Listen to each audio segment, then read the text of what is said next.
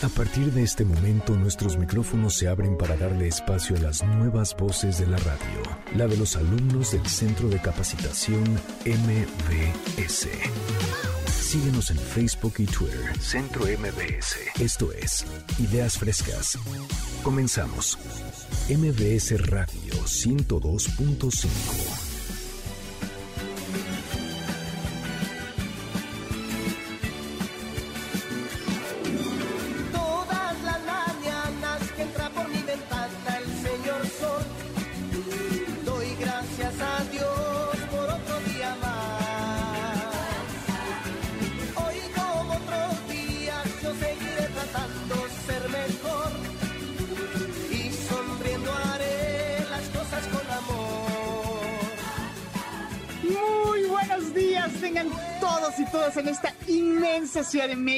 Y por supuesto extensa, adorable, entrañable República Mexicana. Bienvenidos, bienvenidas a Ideas Frescas, el programa de las nuevas voces de la radio, las voces de los alumnos y las alumnas del Centro de Capacitación MBS.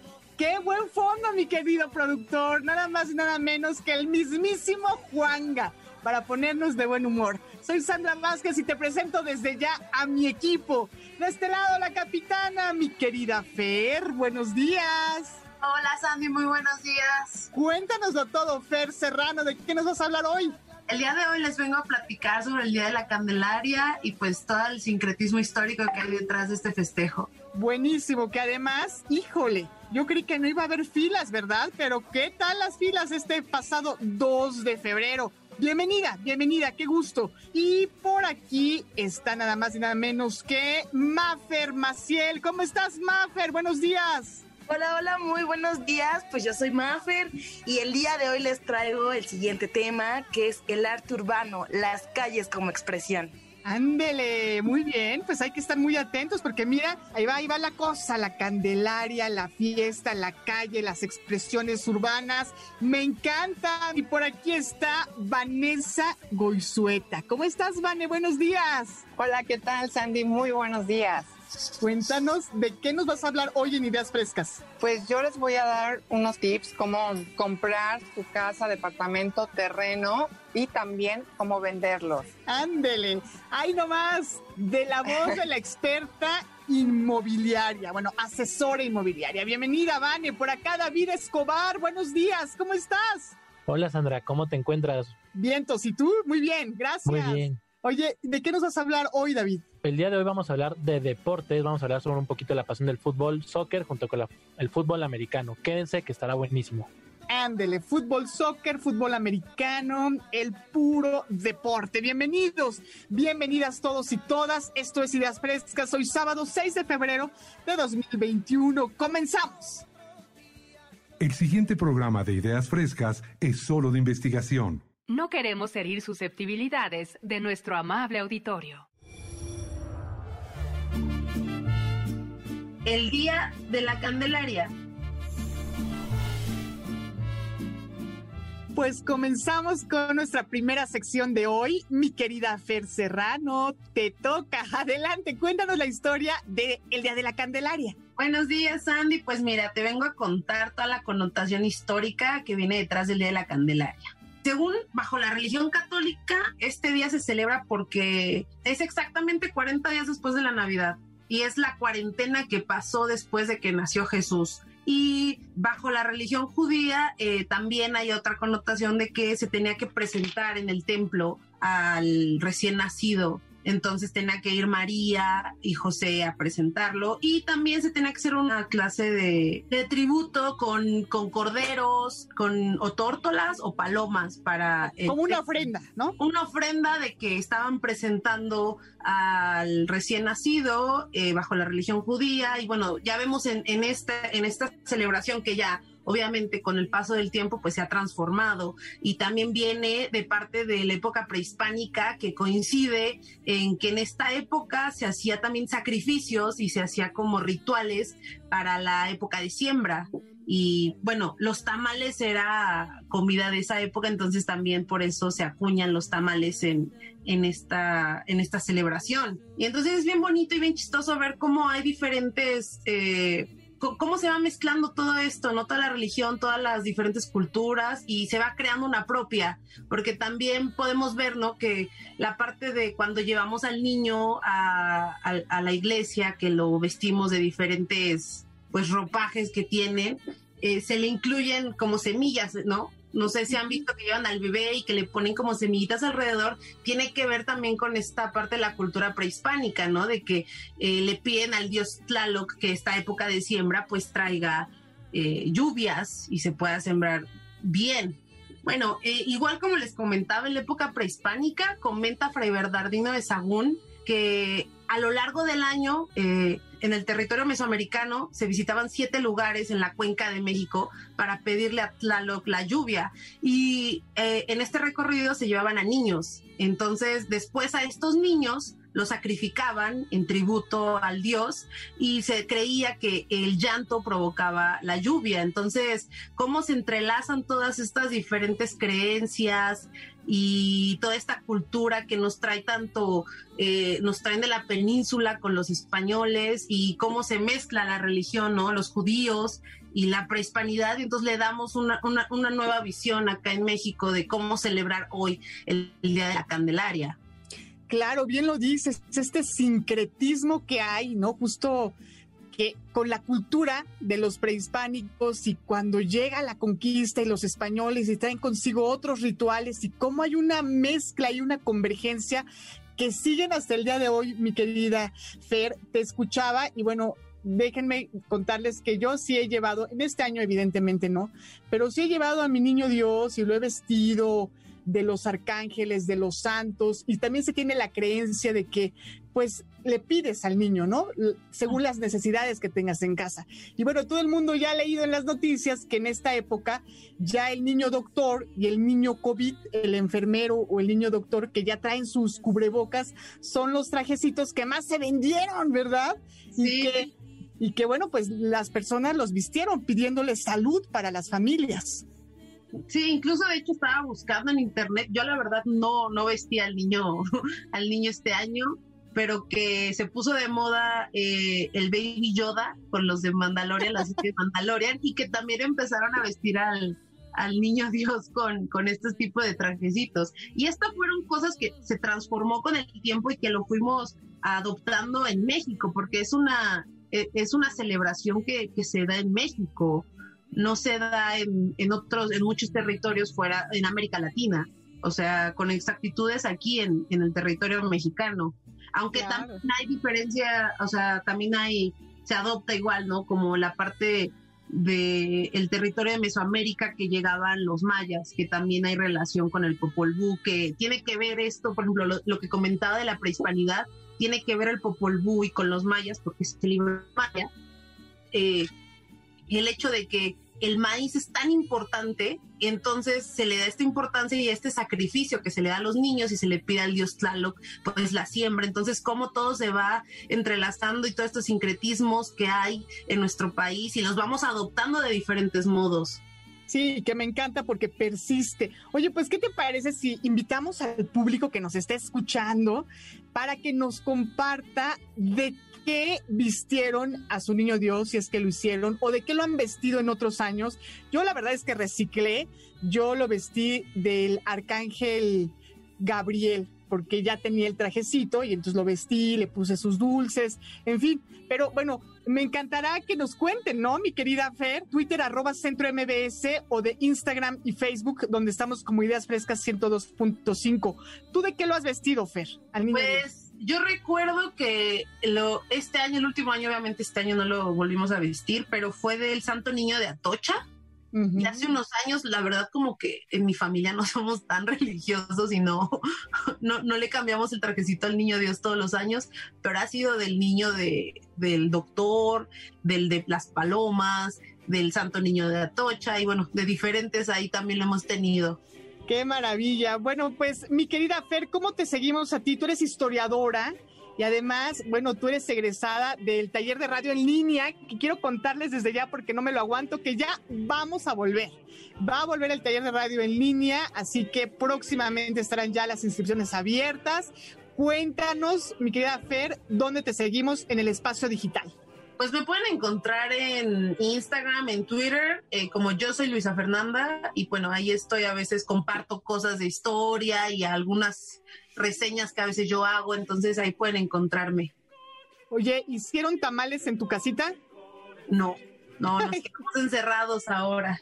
Sí, yo sé, pero fíjate que yo sí vi mucha eh, fila, o sea, una larga fila en diferentes tamalerías, no como en otros años, obviamente, por las circunstancias, pero la verdad es que me sorprendí. Yo creí que no iba a haber ni un alma y no, en las tamalerías había fila larga. Y bueno, por un lado también uno dice, qué bueno, porque la gente también está en sus casitas y lleva sus tamales y la tradición persiste, ¿no? Exactamente, sí, pero pues bueno, eso fue por parte mía y los tamales, pues hay que esperar o si no, comernos en casita los que estemos. Exacto. Bueno, te recuerdo las redes sociales. Bueno, primero la página que es www.centrombs.com, diagonal cursos online, para que veas toda la oferta de cursos online que te ofrece el Centro de Capacitación MBS. Y recuerda Instagram y Facebook, Ideas Frescas 102.5. Twitter, arroba Centro MBS. Cuéntanos tú de qué vestiste a tu niño Dios o de qué lo has vestido. Cuéntanos y si quieres mándanos una foto que nos encantará ver a tus niños Dios vestidos. Pues muchas gracias, Fer, te mando un abrazo fuerte. Gracias, bonito día. Igualmente, Fer, hasta la próxima. Y bueno, vamos a hacer una pausa y enseguida regresamos y quédate porque a continuación vamos a conocer todo sobre el arte urbano y claro, las calles como lienzo de todo tipo de expresiones. Regresamos.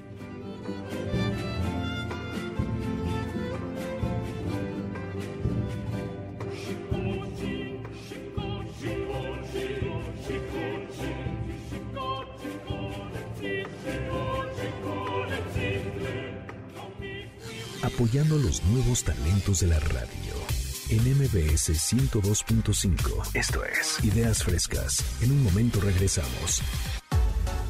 En MBS 102.5, una estación, todos los sentidos. Le damos espacio a las nuevas voces de la radio.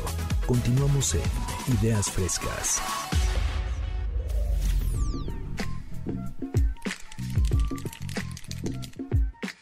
Arte urbano, las calles como expresión. the smooth, the sugars on your block. The planets letting flesh in the corners of New York. The ghetto, the meadow, the Mr. Butterfly. Continuamos hoy sábado 6 de febrero de 2021 escuchando a las nuevas voces de la radio, los alumnos y las alumnas del Centro de Capacitación MBS. Y ahora es el turno de la sección de Mafer Maciel. Bienvenida Mafer, qué gusto. Hola, muy buen día. Muchas gracias por la presentación. Estoy muy emocionada de estar aquí con ustedes en este espacio de ideas frescas. El tema que yo les quiero compartir es el siguiente, el arte urbano, las calles como expresión. ¿Qué les suena con esta frase? ¿A ti qué te suena con esta frase, Sandra? Pues todas las posibilidades que hay en la calle como un lienzo en blanco para el arte, para la creatividad, la intervención, los stickers bueno, y también yo decía, ¿eh? que de pronto hay, algunos códigos indeseados, ¿no? También. Sí, exactamente. Pues a eso yo me refiero, a toda técnica informal de expresión artística que se da en la calle de manera libre o incluso a veces ilegal. El arte callejero se maneja en una delgada línea entre la expresión estética, política o social. ¿Acaso no te ha pasado que vas en el transporte público con destino a tu escuela, trabajo u hogar? El chiste es que tu día fue abrumador y de repente se sube aquel músico, aquel payaso, aquel que recita algún poema e inmediato llama tu atención y disfrutas de su show. Vuelve de tu viaje algo agradable gracias a su arte y te das cuenta que el arte está en todas partes. Entonces es ahí donde volteas a la ventana y te encuentras las calles de tu ciudad llenas de color, bardas utilizadas como así mismo tú comentaste, como un lienzo, expresiones plasmadas de sentimiento. Ahí está el amor, ahí está el arte. El ser humano ha necesitado de la expresión artística, convirtiéndolo pura necesidad para su desarrollo y su equilibrio emocional, así como espiritual. Por tanto, podemos decir que el arte es al hombre, como el agua es a la vida, y que solo desde un estado de armonía consigo mismo, el artista podrá crear para sí y posteriormente mostrar su fruto al exterior. Es por eso que yo quiero hacer la invitación a descubrirse, a llevar el arte una cura para sí mismo, recordar que todos somos buenos en algo. A veces es bueno preguntarse a sí mismo, y más en estos tiempos difíciles, ¿quién soy yo frente a esta pandemia? Así es que te hago, les hago la invitación a descubrir su arte, potencializar sus sentidos y dejarse llevar por eso que a ustedes les gusta, que a ustedes les mueve, fluir y descubrirse. Me encanta, pero ¿sabes en quién estoy pensando? En el violinista del metro o en el guapanguero que se sube al, al camión, ¿no? O al colectivo y te alegra con su música, te sube el ánimo. El ánimo totalmente y pues hasta eh, cambia totalmente el panorama de, de tu día o tal vez si estás estresado, triste y pues sí te, te contagian, ¿no? Con, con esa emoción que ellos hacen para pues mostrarnos toda esta arte que ellos nos plasman. Claro, oye, ¿o qué tal el trío que se acerca a tu mesa cuando estás echando novio? Bueno, ojo, que en otra época, no en esta época pandémica, y que dices, ay, si toca mesa de gema o esa de eh, bésame mucho, ¿no? Y ya, como que amarga ahí la cosa.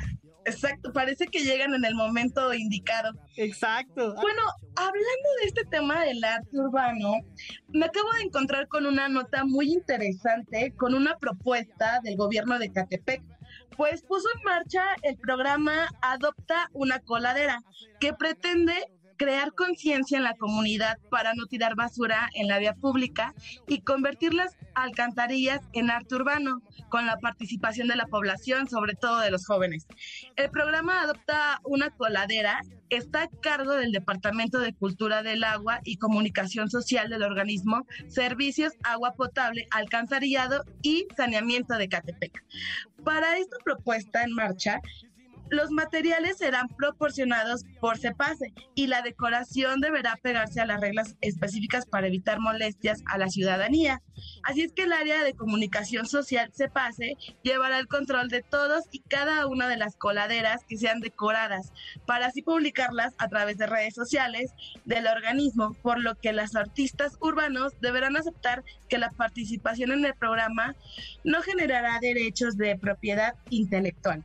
Y pues bueno, esto me parece una propuesta muy interesante porque así también podemos colaborar nosotros como ciudadanos para que, bueno, nuestras ciudades se conserven limpias y por medio de, del arte urbano, ¿no? Que este es el tema. Claro, y fíjate que ya que tocas esas iniciativas de parte de las alcaldías, de los gobiernos, de los municipios, en la alcaldía Iztapalapa están haciendo algo que me encanta, que es el sendero seguro.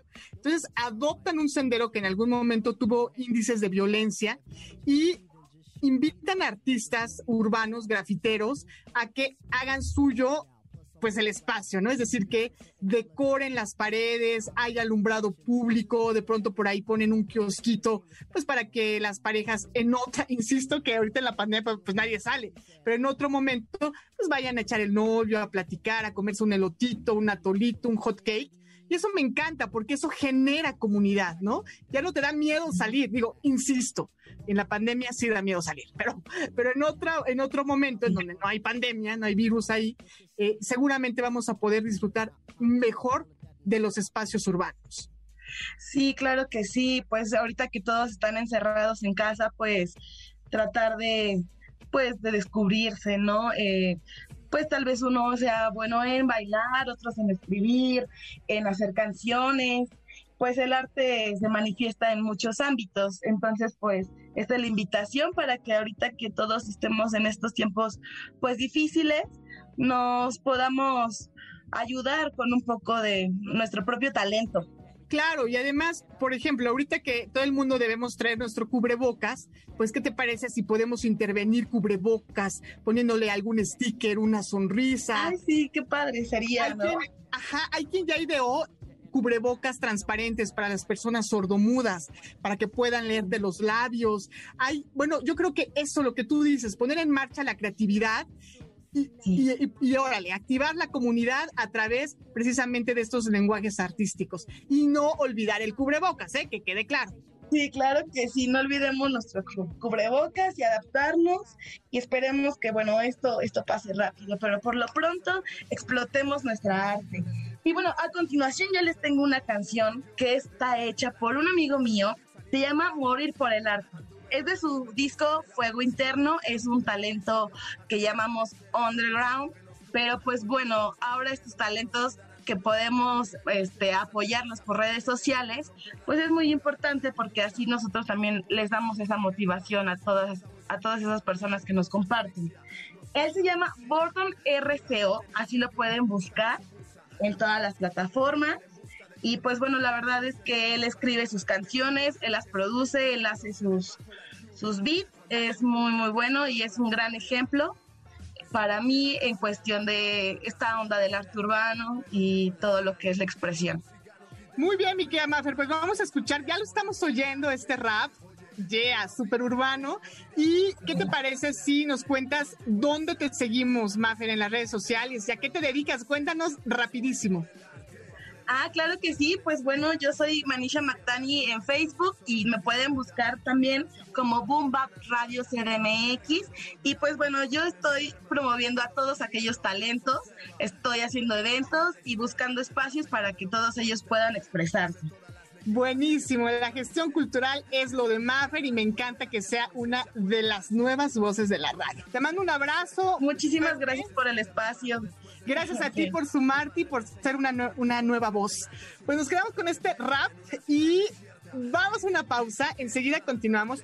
Te recuerdo que nos puedes dejar todos tus mensajes en nuestras redes sociales, Instagram y Facebook, MBS Noticias 102.5.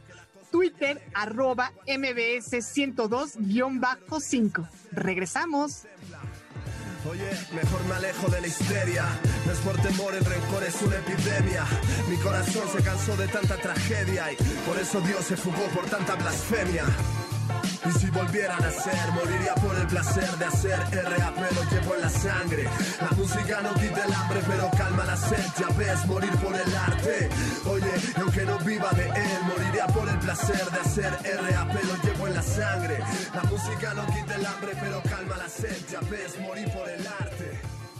Apoyando los nuevos talentos de la radio en MBS 102.5. Esto es Ideas Frescas. En un momento regresamos. En MBS 102.5, una estación, todos los sentidos. Le damos espacio a las nuevas voces de la radio. Continuamos en Ideas Frescas. Estos son los deportes en Ideas Frescas.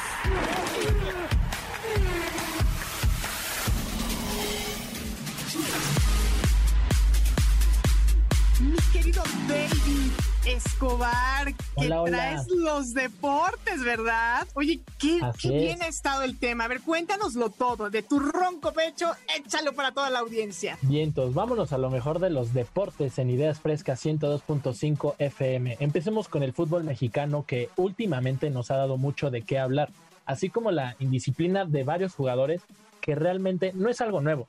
Sin embargo, por la pandemia actual que se vive en el país y alrededor del mundo, hay jugadores que han incumplido los protocolos sanitarios y no solamente eso, han tenido reuniones exponiéndose a contraer el virus y contagiar a todos sus compañeros en el plantel. Pero bueno, algunos clubes junto a la Liga MX ya están tomando cartas en el asunto para evitar este tipo de problemas. Y bueno, Sandra, lamentablemente nuestros Pumas el torneo pasado no pudieron coronarse campeones, Sandra.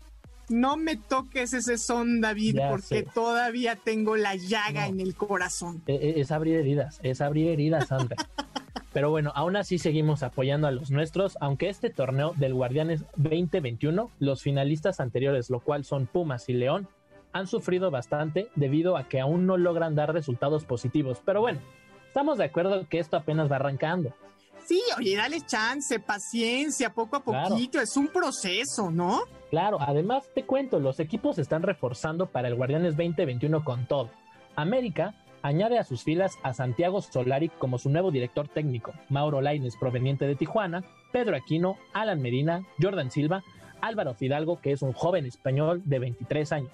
En Atlas buscan romper su mala racha con Martín Caraglio, Aldo Rocha, Luis Reyes, Julio Furch, Pablo González y Brian Garnica y Gadi Aguirre, quien viene de la Liga Expansión.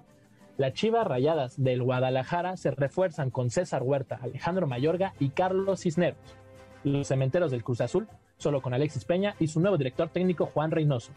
El campeón quiere buscar la novena estrella en sus vitrinas de la mano de Víctor Dávila, Rubén González y Santiago Colombato, quien proviene de la Liga de Bélgica, en Monterrey. Junto a su nuevo director técnico, el Vasco Aguirre, quieren dar resultados a la afición regiomontana junto con Adrián Mora, quien viene de los Diablos Rojos del Toluca. En Mazatlán se refuerzan con Néstor Vidrio, Nico Viconis y Giovanni Augusto viniendo de la Liga Brasileña.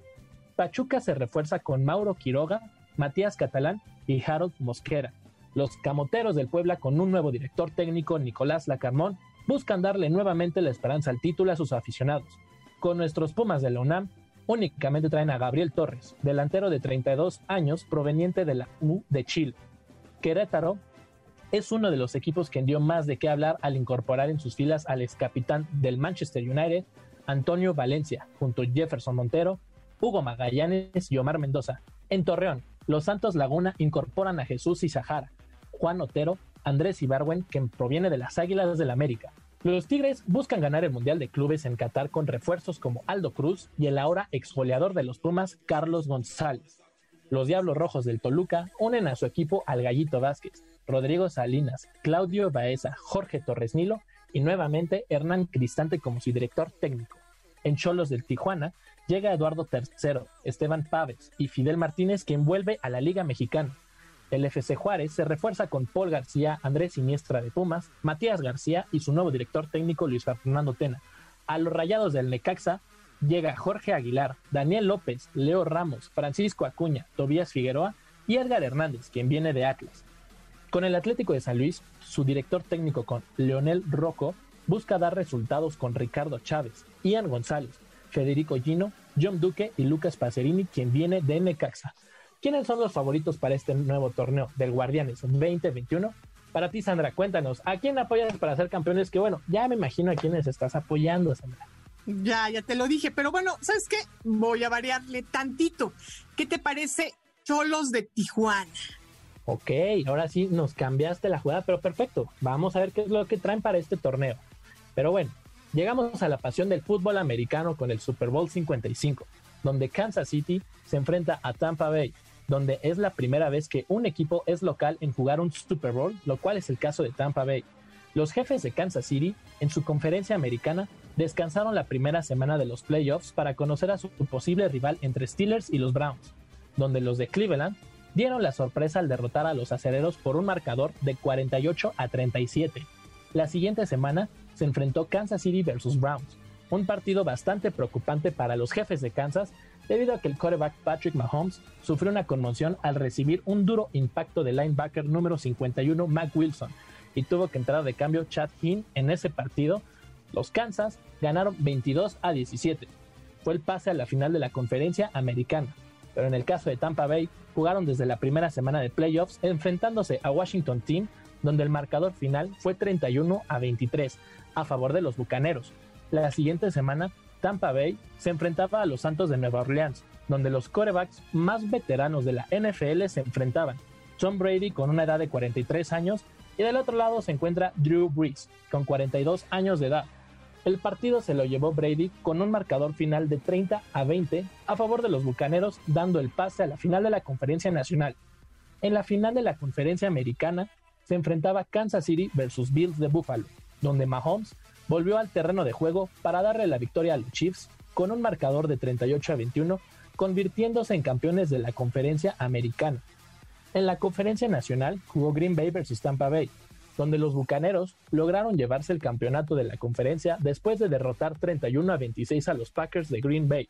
Se enfrenta la experiencia de Tom Brady contra la juventud de Patrick Mahomes, el quarterback más veterano de la NFL contra el joven talento de Mahomes, Patrick Mahomes sería el quarterback más joven en ganar más de un Super Bowl y contra Tom Brady, que sería el primer jugador en ganar el Super Bowl con dos equipos diferentes a una edad de más de 40 años. No se pierdan el día de mañana, domingo 7 de febrero, a las 5.30 horas, horario de la Ciudad de México, el Super Bowl 55, donde el show de medio tiempo lo dará de Weekend. ¿Quién es su favorito? ¿Kansas City o Tampa Bay? Para ti, Sandra, ¿quién sería tu favorito? ¿Kansas o vas con Tampa? A ver, ayúdame, ¿tú a quién le vas? Yo honestamente voy con Kansas City, pero Tom Brady en Tampa Bay puede dar la sorpresa. No, pues yo soy de tu equipo. Como que me late que Kansas City es lo de hoy. Claro. Y bueno, para iniciar este lindo sábado 6 de febrero y precalentar el Super Bowl 55 junto al show de medio tiempo, vamos con este tema de The Weeknd llamado Blinding Lights. Ándele, ahí nomás, como bien dices, para ir calentando motores, porque siempre se lleva pues toda la nota el medio tiempo, ¿no? O sea, sí es muy importante siempre el medio tiempo. Te mando un gran abrazo, mi querido David, David Escobar. Gracias por sumarte esta mañana Ideas Frescas Vientos. Oye, ¿dónde te buscamos en las redes sociales? Claro, pueden encontrarme en la página de Facebook en arroba el pumerío. Esa es la única red social que tengo ahorita en estos momentos disponible, pero después daremos más sorpresas. Perfecto, ahí te buscamos en el Pumerío en Facebook, mi querido David, y que vivan los Pumas por siempre. Que vivan. Pumas campeones. Que, rujan. Eso, que rujan. Muy bien, pues muchas gracias. Estamos escuchando ya esta rolita que nos deja David. Solamente quiero recordarte que puedes entrar a muchos cursos o a uno solo, eso lo decides tú, pero está muy bien que veas la oferta que tenemos. Fíjate, ahí te va una probadita. Técnicas para hablar en público, vende con redes sociales, conducción de TV, conducción de noticiarios radiofónicos. Crea tu podcast y comercialízalo con mi querido Lalo Ruiz. Actuación de cine y TV, community manager, locución y conducción al aire estructura y crea tu demo de voz, locución comercial kits, taller de radio en línea con su servidora.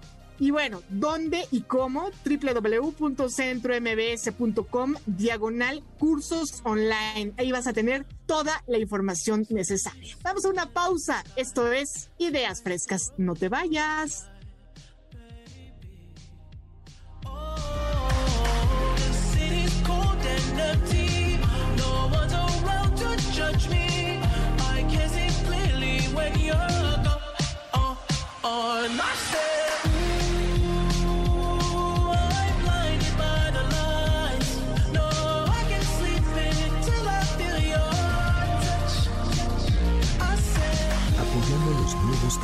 De la radio. En MBS 102.5. Esto es Ideas Frescas. En un momento regresamos. En MBS 102.5, una estación, todos los sentidos. Le damos espacio a las nuevas voces de la radio. Continuamos en Ideas Frescas. ¿Cómo comprar o vender tu casa, depa o terreno en el 2021?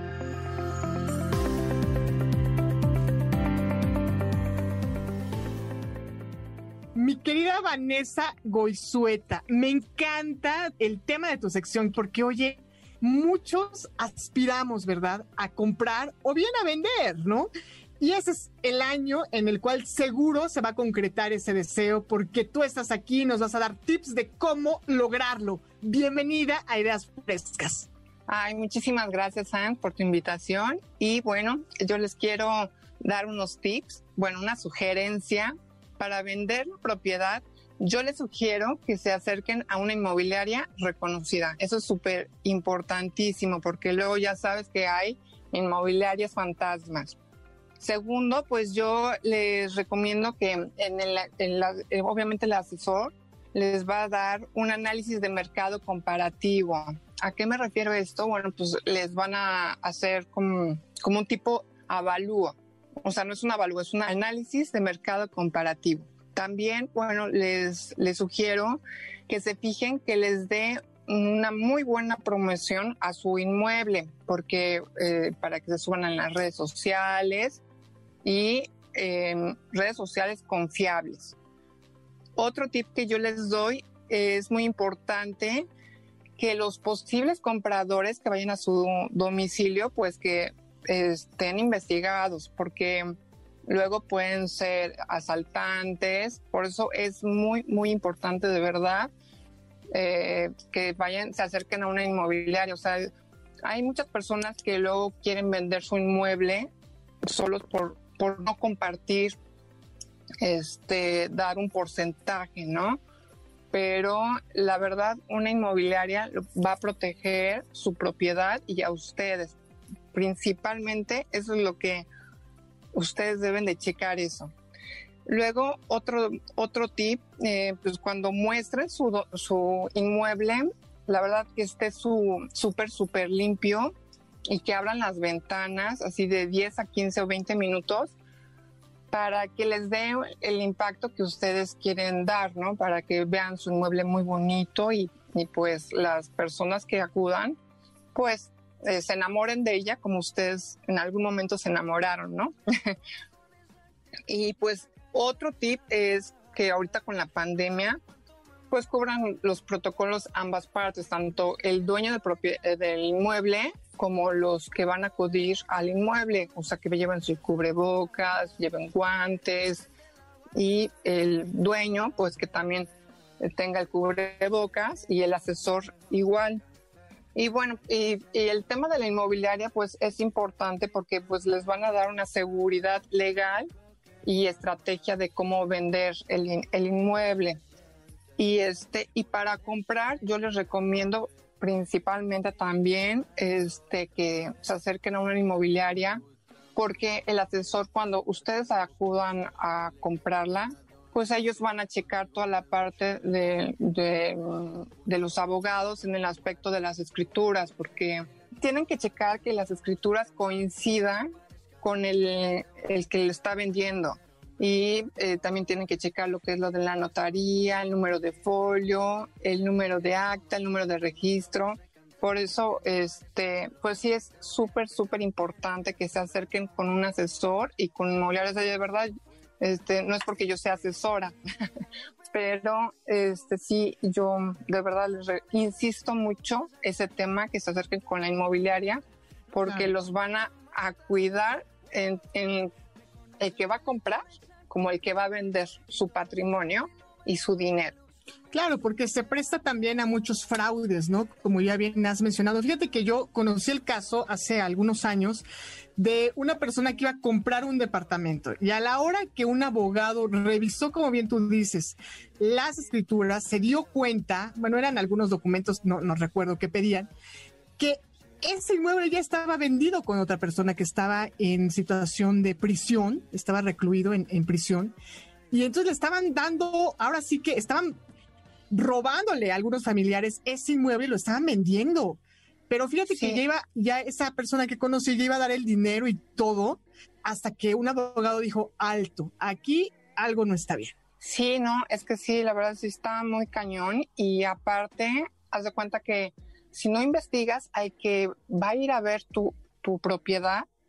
O sea, te pueden asaltar, este, han matado a muchas asesoras y todo eso, todo ese tema. Entonces, sí, yo de verdad, ese tema se los recomiendo que, que vayan a llevar la persona que va a acudir a ver la, la propiedad, que lo investiguen, que sea ese teléfono del domicilio, que sea el celular, que les mande la este credencial de, del IFE, que todo coincida la información del visitante, porque este sí es muy, muy, muy peligroso todo ese tema. Como a ver, cuéntanos, aquí nos están preguntando, ¿quiénes tienen que sacar las fotos? ¿Los dueños o los asesores? Porque luego hay fotos, ¿no? Típico, que están, en lugar de, de mostrar un espacio, te muestran un cachito de piso, un cachito de, de techo, no son fotos bien tomadas, que te muestren realmente los espacios. ¿Ahí cómo funciona, Van? Pues yo, la, o sea, bueno, eh, yo sí sugiero que el asesor, ¿por qué? Porque, bueno, ya el asesor como que ya trae más colmillito y pues siempre va a tomar la, la perspectiva más bonita de tu propiedad, pero también se tiene que ver el piso, se tiene que ver las paredes, se tiene que ver las ventanas y también es que fíjate que luego los dueños sacan fotografías y eso sí, eso es otro tip que yo les doy, que cuando vayan a tomar fotografías de su inmueble, quiten cualquier fotografía de la familia, porque cuando suben las, las fotos de la venta de la propiedad, ahí aparecen sus fotos. Entonces, esa es otra. Una inmobiliaria va a proteger los intereses del dueño, entonces te va a proteger tu identidad, o sea, por eso toda esa parte nosotros este, nos encargamos de mostrar la propiedad, nosotros investigamos a la persona, nosotros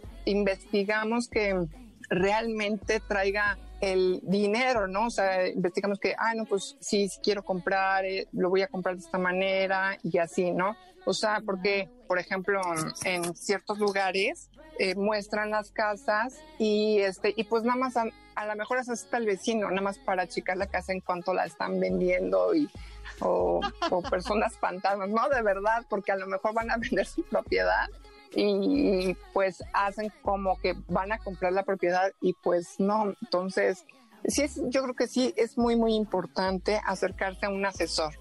Qué buen consejo nos estás dando, Vane. Oye, y a ver, por acá también nos dicen en las redes sociales, Infonavit, Fobiste o Banco. es decir, ¿con quién te vas a, a endeudar? ¿Con quién recomiendas? Pues eh, es como quien sea, dice Vane. Quien, te preste. Mira, ahorita de verdad es un buen momento de comprar propiedades. Te voy a explicar por qué. Ahorita con el tema de la pandemia han bajado los costos. Algunos porque este, se van a cambiar a otro estado o otros porque tienen necesidad de dinero. Entonces, lo que hacen es vender su propiedad para eh, tener dinero, ¿no? Para sobrevivir en, estos tiempos. Entonces bajan los costos. Entonces ahorita es muy buen tiempo de comprar propiedades porque encuentras muy buenas ofertas, muy, muy buenas ofertas. Ah, bueno, Entonces, quien te preste, pues está padrísimo. Lo que sí, el Infonavit y todo este tema, pues eh, siempre te prestan y te van descontando poco, no, no, no es tanto, pero es dependiendo, ahora sí que es dependiendo cada quien el, flujo, ¿no? Claro, y si tienes una pareja que también está cotizando en alguna de estas instituciones, Infonavit, Fobiste, pues por supuesto lo ideal, según yo, a ver qué me dices tú, asesora, es juntar los créditos, ¿no? Sí, se pueden juntar los créditos y aparte, bueno, pues igual ya si tienes un inmueble, pues para que los uses y este y compres y también vivas de tus rentas, porque esa es otra. O sea, lo puedes comprar y rentar y se va pagando solo. Exacto. Oye, mi querida Vane, pues está buenísimo. Fíjate que leía hace poco una nota en el periódico en donde hablaba precisamente de esto que estás diciendo, que a partir de la pandemia mucha gente ha dejado la Ciudad de México. Por ejemplo, muchos estudiantes que vivían con roomies o que estaban rentando regresaron a sus poblaciones de origen. Y mucha gente que tenía casas de campo en Cuernavaca sobre todo, pero también hablaban de Oaxaca, de Querétaro, pues están migrando y están dejando las casas aquí, las están vendiendo o simplemente están dejando de rentar. Entonces yo creo que también hay que ver esta coyuntura, este contexto y como bien nos has mencionado, aprovechar. Si tienes un crédito y la intención de comprar, ahora es cuando, ¿no, mi Es correcto, Sandy. ¿Dónde te encontramos en el espacio digital Vanessa Goizueta, asesora inmobiliaria? Cuéntanos por correo electrónico me encuentran con Bansuet, B chica A N Z, U de uva, E arroba hotmail.com. Ahí me pongo a sus órdenes. Súper bien. Pues te mando un gran abrazo. Muchas gracias por sumarte a esta emisión de Ideas Frescas. Vane también es una nueva voz de la radio, egresada orgullosamente del Centro de Capacitación MBS. Y pues próximamente te estaremos escuchando, ¿no, mi querida Vane? Sí, y muchísimas gracias por tu invitación. Y me encanta tu programa. Muchas felicidades. Oye, que es el programa del Centro de Capacitación y de todos ustedes y también, por supuesto, nosotros que tenemos el privilegio y el honor de ser sus coaches. Muchas gracias. Y así terminamos la primera hora de Ideas Frescas. Pero, ¿qué crees? Que enseguida continuamos. Quédate para saberlo todo sobre el 14 de febrero, el día de San Valentín, el día del amor y la amistad. Quédate, no te vayas. Esto es Ideas Frescas.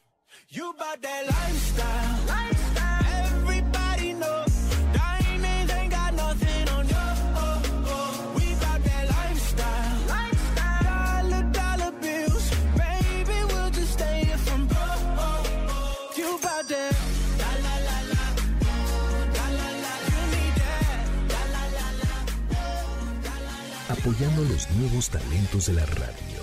En MBS 102.5. Esto es Ideas Frescas. En un momento regresamos. En MBS 102.5, una estación, todos los sentidos. Le damos espacio a las nuevas voces de la radio. Continuamos en Ideas Frescas.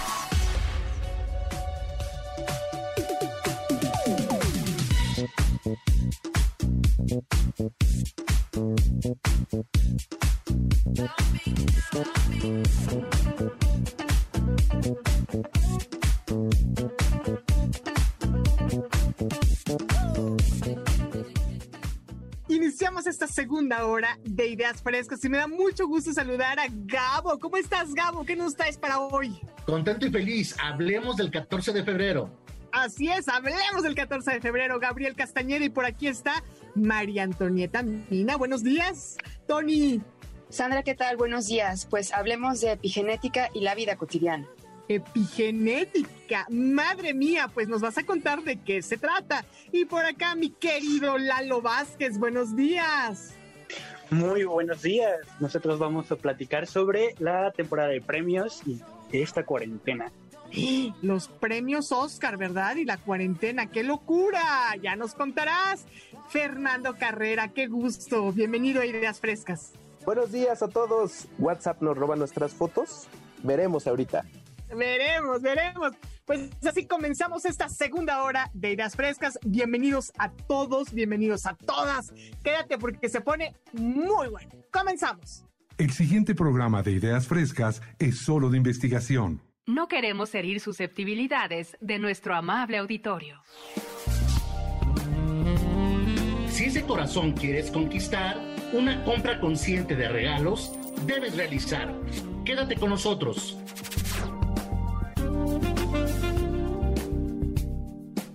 Y comenzamos con Gabriel Castañera Rico. Buenos días, mi querido Gabo. ¿Qué te trae por aquí? Bienvenido. ¿Cómo estás? ¿Cómo estás, mi querida Sandy? Yo encantado de haber recibido esta invitación y estar contigo compartiendo espacio. Pues cómo no, si eres orgullosamente egresado del Centro de Capacitación MBS y este programa es de todos y todas los alumnos y exalumnos, por supuesto. Y sé que nos vas a hablar del 14 de febrero, muy ad hoc, muy cercano, muy romántico. Así es, mi querida Sandy. Hoy es sábado 6 de febrero y estamos a ocho días de que se de llegar al 14 de febrero. Entonces, eh, mucho de lo que vamos a hablar aquí es dónde poder, dónde compramos, por qué compramos, a quién le regalamos, darles tips y bueno, pues comenzamos. Adelante. Pues mira, lo que quiero, yo inicio eh, compartiendo contigo que este día especial, este 14 de febrero, pues le llamamos de muchas maneras. Le llamamos Día de los Enamorados, Día de San Valentín o simplemente Día del Amor y de la Amistad. Pero, ¿tú sabes cuál es el origen real de esta celebración? No, fíjate que no, yo solamente sé que en la secundaria nos intercambiábamos paletitas de corazón y ya. A veces creemos que San Valentín es este cupido o este angelito con flecha que va eh, uniendo personas, pero no, hay un hay una historia y lo que y esta se remonta al siglo III en Roma, imagínate. En, en esta época de Roma existía un sacerdote llamado Valentín y el emperador de ese tiempo pues era eh, Claudio II. Y este emperador un día se le ocurrió decretar que estaban prohibidas las ceremonias matrimoniales entre jóvenes, porque él consideraba que eh, los jóvenes solteros, eh, sin familiares, eran perfectos soldados, estamos hablando de un periodo de guerra y de expansión del imperio romano, y entonces pues este emperador decía, los jóvenes solteros son los mejores soldados porque estas personas tienen menos ataduras y vínculos sentimentales. Entonces, a partir de este momento, prohibidas, prohibidas las celebraciones de matrimonio. Y Valentín, este sacerdote, pues se opuso al decreto del emperador. Y entonces, a escondidas, empezó a celebrar estos matrimonios entre jóvenes enamorados. Y por esa principal razón, se popularizó que San Valentín era el patrón de los enamorados. Así de fácil. Entonces, al enterarse el emperador Cledo II que San Valentín estaba celebrando estas, estos matrimonios, pues inmediatamente lo sentenció a muerte el día 14 de febrero del año 270. Y por ese motivo se conmemora todos los 14 de febrero el Día de San Valentín. Eso es eh, la historia más importante de este día tan especial. ¿Cómo ves, ¿Qué tal? ¿Qué tal? Pues me encanta conocerla. La verdad es que no tenía ni idea, Gabo. Sandy, desde tu punto de vista, ¿a qué personas les regalamos? Mira, a los amigos, a la familia. ¿Qué te puedo decir? Yo la verdad es que me encanta regalar. Yo tengo conocidas que se llaman Valentinas, a las que quiero mucho, y también a ellas en su santo, ¿cómo no? Así es, le regalamos a amigos, a familiares, a, nuestra pareja. Claro, se me olvidó decir eso. te, vas a, te van a mandar a la, a la tina esta, esta tarde. ¿eh? También podemos regalarle porque lo vamos a decir tal cual a nuestro amante o nuestra amante, a nuestros amigos. Prácticamente yo, yo te diría que eh, hay un sector de personas que nos interesan realmente, hay un vínculo sentimental real, sólido, profundo y honesto, y eso me motiva a regalarte. Tengo experiencias agradables contigo, cuando pienso en ti, siento bonito en mi cuerpo, y entonces eso me puede llevar a realizar una compra consciente o todo lo contrario, una compra apresurada. Y el otro segmento de personas a las que también les podemos regalar es aquellas por las cuales no sentimos un interés real. Tal vez en el trabajo a alguien se le ocurrió la grandísima idea de generar un intercambio de regalos o en la escuela y tú no estás convencido, no quieres, no te nace, pero te sientes obligado a participar. Otra razón por la cual puedes regalar es que a lo mejor, Sandra, tú me regalaste a mí y yo siento un compromiso de tenerte que devolver pues el favorcito. En conclusión, le regalamos a personas que nos interesan y a personas por las cuales pudiéramos no sentir un interés real. Pero ahora yo te pregunto, ¿por qué crees que regalamos, Sandra? ¿Qué nos motiva a regalar? Ay, Gabo, me lo estás poniendo un poco difícil, pero mira, por un lado está pues toda esta oferta de opciones, ¿no? Digamos, toda esta oferta, la publicidad que te impulsa a regalar. Y por otro lado, pues es para no pasar desapercibido ese día, o sea, para no dejar este el detalle de lado. Siempre, pues tú sabes que una relación se nutre de los detalles y creo que es importante. Y a eso yo pudiera añadirle que también regalamos por amor. Y, en realidad el amor incondicional me motiva a regalarte. Tal vez también la amistad. Tengo un vínculo afectivo verdadero contigo y eres mi cuaderno o mi mejor amiga y de verdad me nace invertir en un obsequio especial para ti. Pero también, Sandra, podemos regalar para conquistar, cortejarte o convencerte. Yo quiero que tú seas mi novia o quiero que seas mi novio, quiero que seas mi amante, eh, quiero que aceptes mis intenciones eh, y entonces por eso te regalo. Claro, tienes razón. Pero también regalamos porque queremos pedir perdón.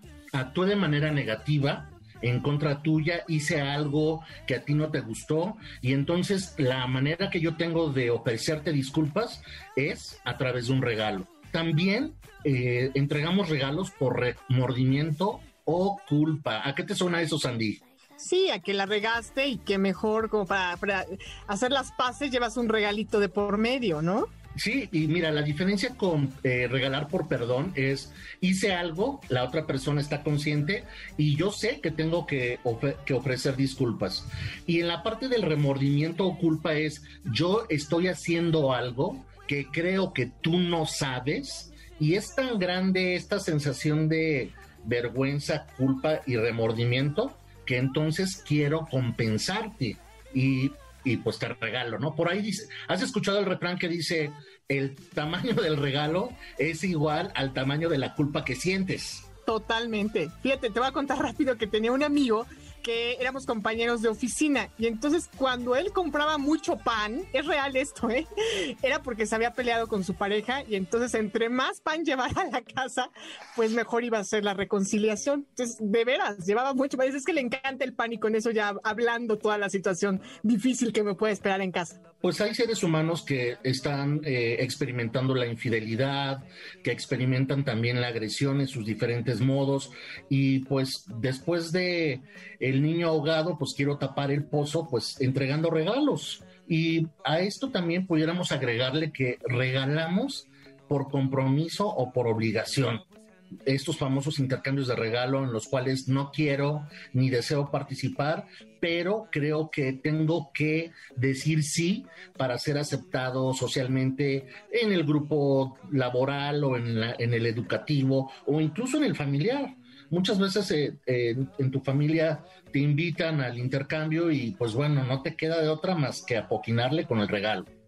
Es cierto, es cierto, Gao pero también regalamos porque queremos aparentar. ¿A qué te suena, Sandy, eso? Sí, quieres quedar bien con la suegra, con el suegro, con el cuñado, la cuñada y llevas un regalito, ¿no? Quiero impresionarte, quiero que tú pienses que yo soy buena persona, que soy próspero, que soy abundante, generoso, despilfarrador. Quiero que tú tengas una eh, eh, postura positiva mía, ¿ok? Y, lo último que me hizo eh, muchas risas es que también regalamos para molestar a los demás. Eh, quiero, yo le sé que mi cuate le gusta a ella, esa chica, y entonces yo le mando un regalo a aquella chica, ¿no? Ay, qué mala onda. Pero bueno, este, algo importante aquí es cómo comprar conscientemente, porque ¿Cómo compramos generalmente? A la prisa, al fregadazo, postergo, me espero hasta el día sábado 13 de, febrero para ir a buscar opciones de regalos. Eh, no investigué, no leí, me guío por la recomendación que tú me diste, no estoy preparado, no, no me anticipo, no me doy el tiempo suficiente. Generalmente así compramos. ¿Qué piensas, Andy? No, de acuerdo, pero ¿sabes qué? También que nos dice el productor, regalar momentos y regalar palabras, regalar tu tiempo, tu escucha. Qué importante también, Gabo. Así es, entonces yo les voy a pasar unos tips rápidos. Yo te diría, por favor, date el tiempo. ¿A quién quieres regalarle? ¿Cuánto dinero estás dispuesto a, en la inversión del regalo? ¿Qué es lo que quieres regalar? ¿Dónde y cuándo vas a comprar este regalo? Date el tiempo suficiente para realizar la compra. Por favor, ten la información completa de esa persona a la que le vas a regalar. Hoy, con este, esta pandemia que estamos viviendo, pues nos, nos sirven mucho estas tiendas en línea y al momento de hacer la compra te van a solicitar esta información. Entonces, vete preparando. Oye, muy bien, mi querido Gabo, pero ¿qué sería lo típico? ¿Qué es lo tradicional? ¿Qué nos recomiendas regalar? A ver, cuéntanos. Pues hay chocolates, hay opciones de flores, peluches, tarjetas, ropa interior de color rojo, globos ah. inflados con helio o con aire, desayuno, repostería, brownies, pasteles, galletas. Hay una opción muy amplia sobre todo en, en, las redes sociales, en Facebook, yo eh, me gusta mucho Instagram, hay cuentas muy variadas donde encuentras tablas de quesos con carnes frías, frutas, pretzel. Eh, hay ahorita la tendencia son estas estructuras de chocolate en forma de corazón o de oso que además traen un martillo cilíndrico de madera y entonces tú golpeas la estructura, se rompe y en su interior trae más dulces y más chocolates. Eso ahorita es un boom. Las fresas cubiertas de chocolate, hay una gama muy amplia de regalos. De Instagram yo sigo cuentas como cocos-sugar, rose-repostería, delicias de chocolate MX, eh, otra cuenta muy importante es manguísimo.mx, Deleite 10, Detalles de Buen Gusto. Me encantó una tienda en línea que se llama Fábrica de Sueños y se ofrecen regalos innovadores eh, que tú puedes personalizar. Hay una variedad muy amplia de regalos. Ahora, Sandy, a lo mejor hay gente que nos, radioescuchas que nos están eh, poniendo atención y dicen, bueno, pero estamos en época de pandemia, me quedé sin trabajo, eh, estoy en mi casa, me redujeron el sueldo, ¿cómo voy a pensar en, dar un regalo? Yo te diría que no te agobies por eso. ¿Qué es lo más importante? Que tú encuentres de, en tu corazón esa manera de hacerle saber a esa persona que es importante para ti, eh, cuánto la aprecias y la valoras, por qué por qué sientes e-, estos sentimientos, qué experiencias han tenido juntos o juntas que te hacen creer que tienes un vínculo sentimental y, sólido con, con este ser humano. Entonces, si tú nos escuchas, despreocúpate, regálate a ti mismo. Eh, tú, puedes ser el mejor regalo, eh, más allá de un chocolate, una flor, un peluche. Tú eres el mejor regalo que puedes darle a los demás. Sin duda, mi querido Gabo, y además todos y todas tenemos un gran regalo que es la vida y la salud en estos tiempos, ¿verdad? El, poder respirar, bueno, ya, ya eso es un gran gusto y gozo y es un regalo. Pues excelente, mi querido Gabo Castañeda, muchas gracias. Muchas gracias por esta mm, reflexión, por esta sección, por esta información. Y bueno, ¿sabes qué? Sí me latió esto del osito, relleno de dulces, lo voy a buscar ahí en fábrica de suenos.com. Te mando un abrazo fuerte. ¿Dónde te seguimos en las redes sociales? Eh, pues estoy en Facebook como Gabriel Castañeda Rico. Ahí puedes contactarme vía inbox de, Facebook y te contesto todo lo que me preguntes. Órale, un abrazo fuerte, Gabo. abrazos, abrazos, cuídense. Adiós. Y bueno, quédate porque a continuación, después de la pausa, claro está, vamos a conocer qué es la epigenética. A ver, ¿a qué te suena? Hagan sus apuestas.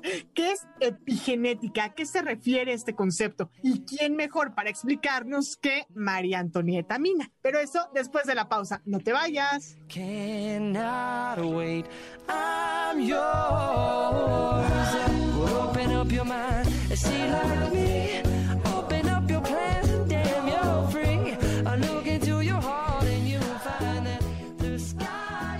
Apoyando los nuevos talentos de la radio. En MBS 102.5. Esto es Ideas Frescas. En un momento regresamos. En MBS 102.5, una estación, todos los sentidos. Le damos espacio a las nuevas voces de la radio. Continuamos en Ideas Frescas. Epigenética y vida cotidiana. Pues me da mucho gusto darle la bienvenida una vez más a María Antonieta Mina, quien el pasado 9 de enero aquí en Ideas Frescas habló sobre maternidad independiente y fecundación asistida. Mi querida Tony, tuvimos pues mucha gente interesada en el tema, que por cierto el podcast lo pueden escuchar en Spotify o en la página de MBS Noticias en la sección de podcast Ideas Frescas, 9 de enero, y también en Himalaya, ¿no? Ahí está el podcast de este programa. Pero ahí mencionaste esta palabrita, epigenética. Y entonces nos encantará que hoy profundicemos, ¿verdad?, el conocimiento en este concepto. De entrada te digo, bienvenida, gracias por estar aquí y bueno, encantados de tenerte en casa. Sandra, ¿qué tal? Buenos días, colegas, buenos días, audiencia, buenos días y, y nuevamente aquí con el gusto de compartir este tiempo y este espacio con ustedes.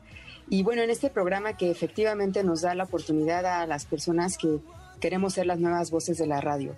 Y hoy, como bien dices, quisiera compartir con ustedes un poco sobre las nuevas ciencias que están construyendo un puente fuerte, de verdad fuerte y robusto entre dos mundos que habían estado divorciados por siglos, que es la ciencia y el espíritu. Y particularmente, hoy voy a hablarles sobre epigenética. Y como lo dice su nombre, en el prefijo epi es un, prefijo griego que significa por encima o por arriba. Y entonces esto es por arriba de la genética. Un gran expositor de esta, pues de esta nueva ciencia es el doctor Bruce Lipton y su muy reconocido libro, La biología de la creencia. Este lo pueden encontrar en Gandhi, en Sótano, en, en Internet, en PDF. Es de verdad tiene muchísima difusión. La biología de la, creencia. creencia. ¿Qué tal, eh? Wow. No, por eso te digo, o sea, sí es la unión esta de la, de la ciencia con el espíritu.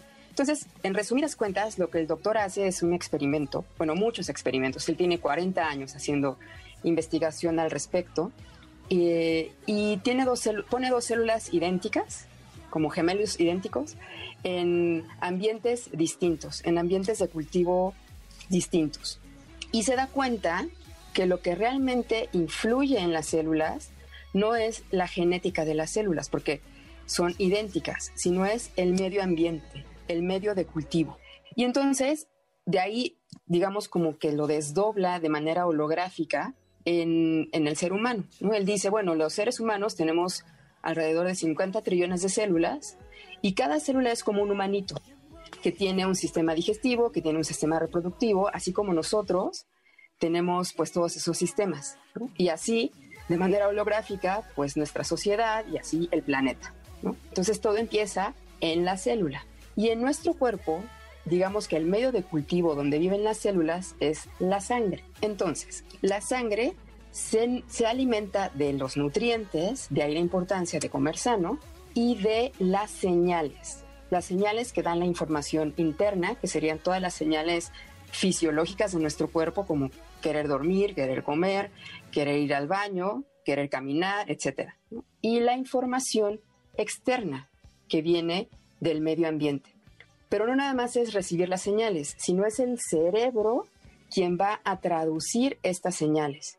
Y entonces se convierte en una percepción. ¿no? Recordemos que nosotros vamos conociendo nuestro mundo o el mundo a través de los sentidos. Entonces vamos recibiendo distintas señales con los cinco sentidos que tenemos y quizá otros de apuntalamiento como sería la velocidad, el acercamiento. Pero entonces, percibimos el mundo con nuestros cinco sentidos. Entonces, estas señales que recibimos es el cerebro quien las traduce.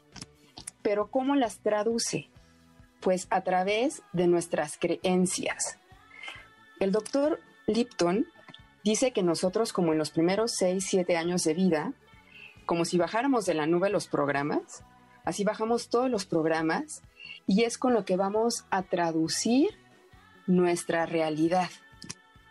Hay eh, ya corrientes eh, de, más como humanistas, como la semiología de la vida cotidiana del, doctor Alfonso Ruizotto, que tiene una frase muy, muy buena que dice, la realidad son los hechos, pero la vida son lo que los hechos significan en mí.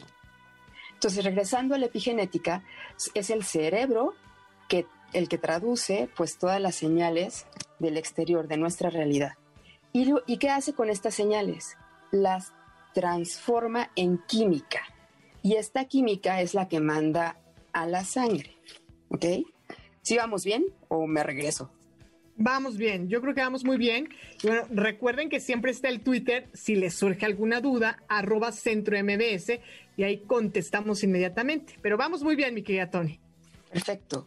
Entonces, respondemos con nuestros programas cargados en la infancia. También por eso hay corrientes psicológicas que dicen que infancia es destino, porque vamos traduciendo nuestra vida, los hechos, con nuestras creencias y, se producen química. Entonces, el cerebro manda esta química o estos este, neuroquímicos a la sangre y eso nos provocan, digamos, emociones. De ahí la importancia de nuestros pensamientos, porque son estas imágenes mentales que van, digamos, como configurando hasta nuestro, nuestro propio cuerpo. Entonces, por ejemplo, están las sustancias de la felicidad, que sería la endorfina, la dopamina, la oxitocina, la serotonina. Y entonces, ¿por qué en la vida cotidiana? Porque es en la vida cotidiana que nosotros vamos percibiendo pues todas estas señales que el cerebro va a traducir. Entonces, ¿qué pasa cuando tú te dedicas a producirte o a generarte o a proveerte estas sustancias de la felicidad? Pues que obviamente tu cuerpo va siendo un cuerpo sano, ¿no? Ah, pues también, la, también se produce la hormona del crecimiento y por eso digo un cuerpo sano, porque esta hormona del crecimiento te ayuda a tener vitalidad. La vasopresina, que también es una de estas hormonas de la felicidad te hace más atractivo. O, el doctor Bruce Lipton lo dice, las hormonas como del amor. ¿Cómo te puedes proveer endorfina haciendo ejercicio? La dopamina la encuentras cuando tú logras una meta. La oxitocina es cuando te sientes querido o cuando das apoyo, cuando puedes desdoblar tu vocación de servicio entonces estás generando y le generas al otro oxitocina. Cuando, ah, cuando haces sentir importante a alguien, pues. Y la serotonina, ah, la perdón, la serotonina es la que generas cuando haces sentir a alguien importante y cuando te hacen sentir importante y útil. Entonces... No importa si nunca has escuchado un podcast o si eres un podcaster profesional. Únete a la comunidad Himalaya. Radio en vivo. Radio en vivo. Contenidos originales y experiencias diseñadas solo para ti. Solo para ti. Himalaya. Descarga gratis la app. De ahí, por eso la importancia de la vida cotidiana y saber cómo estamos leyendo la vida cotidiana. ¿Qué pasa con las sustancias o la química del miedo? Que son las sustancias del cortisol y la adrenalina. Claro, la adrenalina te sirve y también el estrés te sirve para responder en un momento de emergencia, ¿no? O, por ejemplo, cuando te corretea un león, ¿no? Dicen que todo esto, pues en, en, la época de las cavernas, claro, la endorfina, el cortisol te servía pues para estar alerta. Pero hoy ya no nos, ya no nos corretea ningún león. Y a veces vivimos como si león tuviéramos, como si tuviéramos a león todo el tiempo atrás, ¿sabes? Con este estrés y esta adrenalina todo el tiempo. Entonces, recapitulando, la química se produce como consecuencia de la interpretación que tu mente o tus creencias hacen de los hechos y esto controla a tu biología, a tu comportamiento y a tus genes. Esto también es súper importante porque las muchas personas, y, es algo como muy habitual, pensar que la genética nos domina. O sea, si tú tienes, eh, no sé, un, padre o una madre enfermo de diabetes, de verdad te crees que te vas a tener diabetes. Entonces, esto te permite darle la vuelta de campana y pensar que no es la genética la que va a predominar en tu vida, sino es tu medio ambiente y cómo estás traduciendo tu medio ambiente. Entonces el enfoque está en las creencias y en el pensamiento, no en tu genética o de dónde vienes. De ahí, Sandra, que cuando yo estaba en todo mi proceso, y ahí lo uno de los temas, porque sí tienen que ver, cuando estaba en todo mi proceso de esta maternidad independiente, cuando me sentí muy cuestionada de manera ética, porque de verdad roza las fronteras, cuando mi doctora atinadamente me dijo, Tony, ¿has escuchado hablar de la epigenética? Y en ese momento sentí así, ¡pum!, toda la certeza que yo estaba haciendo lo que, no solamente lo que mi corazón me decía y lo que pues mis anhelos más profundos me dictaban, sino que efectivamente no iba a ser la parte genética de un donador eh, anónimo la que iba a mandar sobre mí o mis hijos. En ese momento todavía no sabía que iba a tener dos, sino que iba a ser lo que yo les fuera construyendo y el ambiente en donde yo eh, permitiera que crecieran, lo que iba a, digamos, a determinar o iba a ir construyendo lo, pues sí, a, ellos como personas, no la genética en sí. Ahí es donde surgía esta duda, Sandra, de qué era la epigenética y por qué fue importante en mi proceso.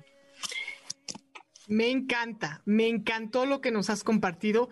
Y mira, rápidamente aquí el productor nos comparte esta frasecita, es una cita del libro. No son las hormonas ni los neurotransmisores producidos por los genes los que controlan nuestro cuerpo y nuestra mente.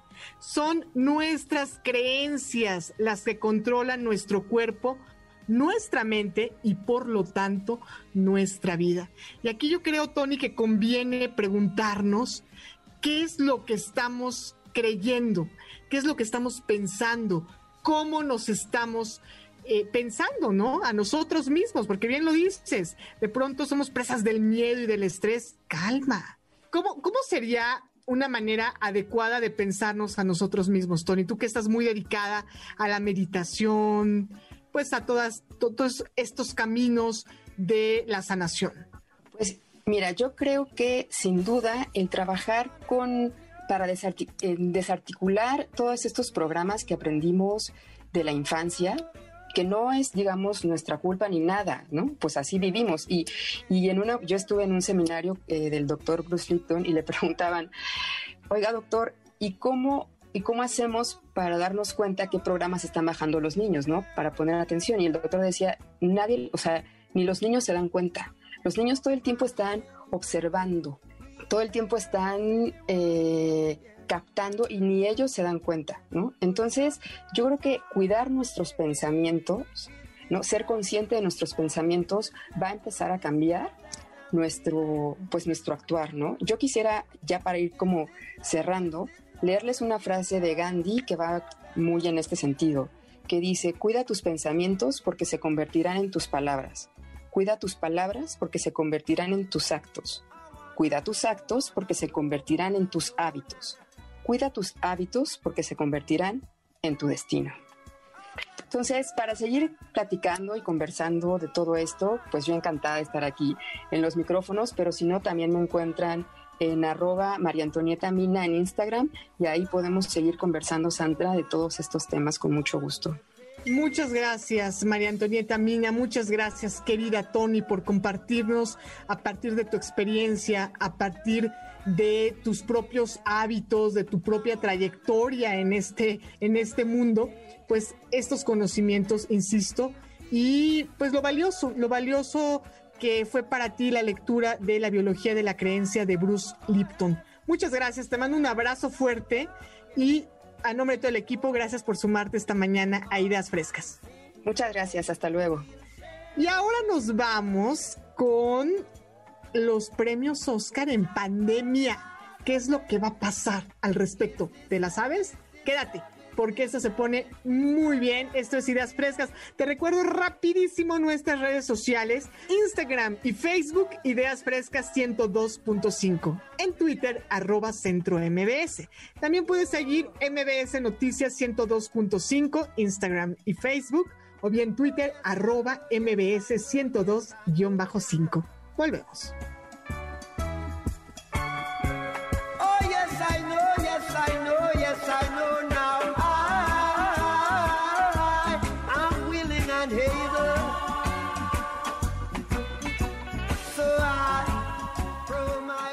Apoyando a los nuevos talentos de la radio. En MBS 102.5. Esto es Ideas Frescas. En un momento regresamos.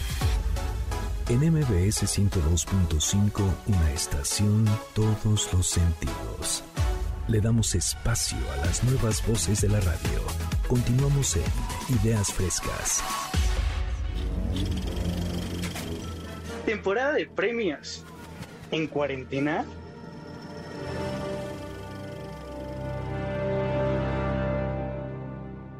Mi querido Lalo Vázquez, qué buen apellido el tuyo, la verdad. Mi querida Sandra Vázquez, ¿qué onda? ¿Cómo estás? Muy contenta de que nos vayas a hablar de esta época en donde la entrega de los premios y la vida misma ha cambiado y cómo se va a poner la cosa, mi querido Lalo. Adelante, bienvenido a Ideas Frescas, qué gusto. Qué gusto estar de nuevo por acá y pues les tengo otro tema de cine. Normalmente los premios de la Academia de Artes y Ciencias Cinematográficas de Estados Unidos se celebraban en febrero y yo estaría aquí compartiendo mis predicciones y mis recomendaciones en la temporada y así haciendo la quiniela con todos ustedes, pero este año fue de todo menos normal. Antes de hablar de las decisiones de los premios Oscar sobre posponer la ceremonia, quiero usar este espacio para que para hablar de los premios en general. ¿Qué es lo que premian? Si nos metemos a la página de la Academia, tiene una leyenda que dice: premiamos la excelencia en logros cinematográficos. Pero, ¿esto es así? ¿Qué es la excelencia? ¿Cómo podemos decir o medir que una película sea mejor que otra? Lo mejor es completamente subjetivo. La película que más impacto tuvo eh, conmigo no necesariamente tiene que ser la película que más tiene para la, con la mayoría. Y eso está bien. Esto se ve reflejado en la otra enorme cantidad de premios que existen como los Globos de Oro, los premios BAFTA, la Palma de Oro de Cannes, incluso el premio Ariel que entrega la, eh, Academia de eh, Artes y Ciencias Cinematográficas de México. Todos premian, en teoría, algo distinto, según sus estatutos. Por ejemplo, la Palma de Oro de Cannes tiende a darse a un filme mucho más independiente y arriesgado. Los Globos de Oro buscan premiar lo mejor desde una perspectiva más internacional o como bien se dice su nombre, global, y además ellos incluyen la televisión, pero nacieron como una alternativa a los premios Oscar.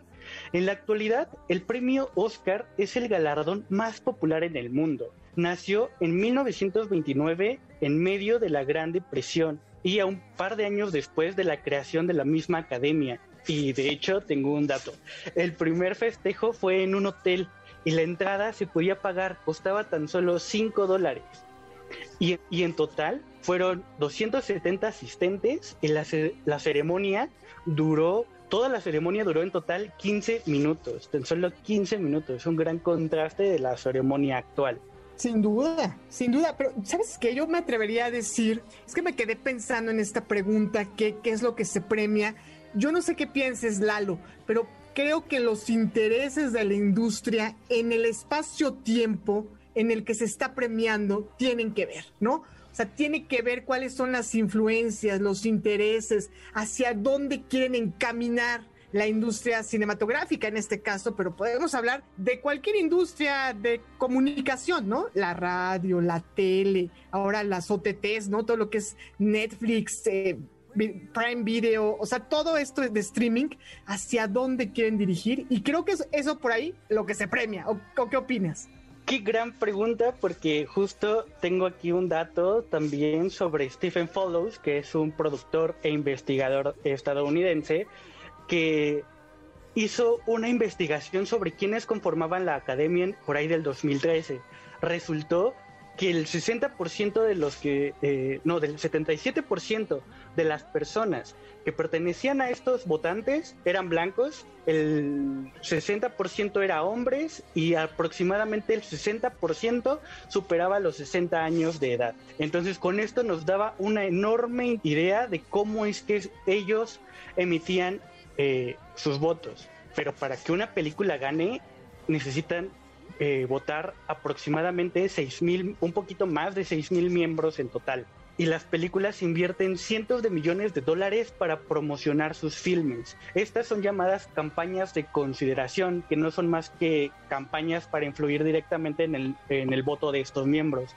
Eh, es por esto que muchas veces nos quedamos con la sensación de que la entrega fue injusta, algunos productores como Harry Weinstein hicieron toda su carrera campañas súper agresivas para ganar, eh, como cuando hizo la campaña para Shakespeare enamorado, eh, que le arrebató el Oscar a Salvando al Soldado Ryan es como muy evidente que una de estas dos películas envejeció mucho mejor que la otra. Claro. Pero este es un problema que tienen todas las premiaciones.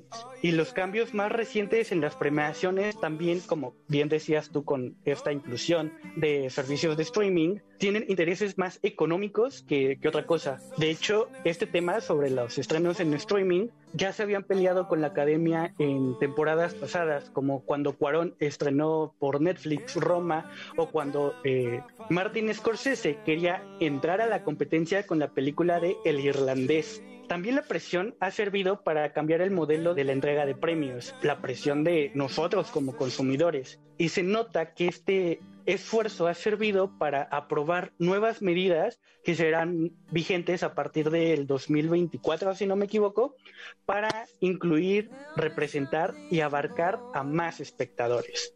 Esta entrega de premios será histórica. Además, porque solamente se había retrasado la, entrega de premios Óscares por tres ocasiones. El asesinato de Martin Luther King, el intento de asesinato del presidente Ronald Reagan y la inundación de Los Ángeles. Solamente por esas tres se había detenido.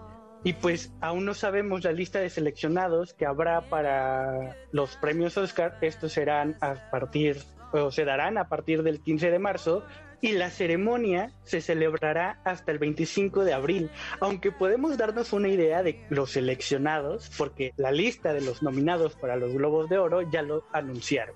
Yo creo que estuvo, es una gran decisión por parte de la academia, porque digo, es una ceremonia donde es muy difícil no tener contacto. Las butacas están al lado, los premios se entregan de mano en mano, normalmente con un beso en la mejilla. Entonces creo que esta decisión de posponerla inclusive, no creo que la lleguen a cancelar, pero no sé, creo que van a van a haber muchos cambios en el protocolo de cómo desde cómo se entrega el Oscar, desde la alfombra roja y un largo etcétera.